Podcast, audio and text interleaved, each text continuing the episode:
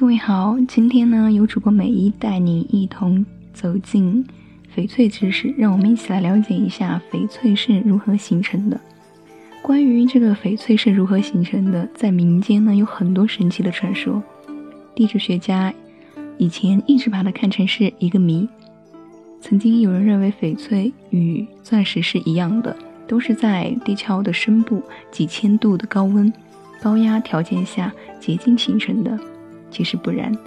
美国不少地球物理学家在实验室做了大量的仿真实验，再结合世界各地发现翡翠矿床的实际情况，他们认为呢，翡翠并不是在高温下形成的，而是在一种低温条件下，在极高压力下变质成银的。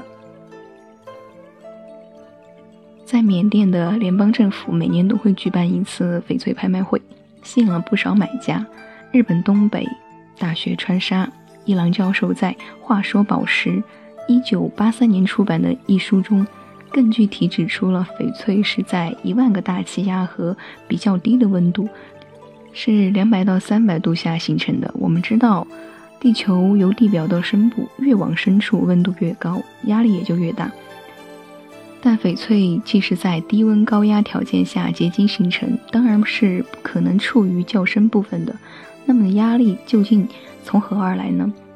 凡是有翡翠矿床分布的区域，均是地壳运动较为强烈的地带。当然还有另外一个因素，那就是凡是发现有翡翠形成的地方，均含有钠长石的火成岩侵入体中基性岩，所以可以推测翡翠是在中低温高压条件下，由含钠长石的岩石去硅作用下而形成的。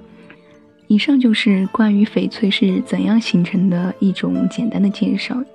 我们藏玉阁翡翠呢，只做纯天然翡翠，遵循自然翡翠的自然特性，实现零色差自然光拍摄及三天无条件退换货。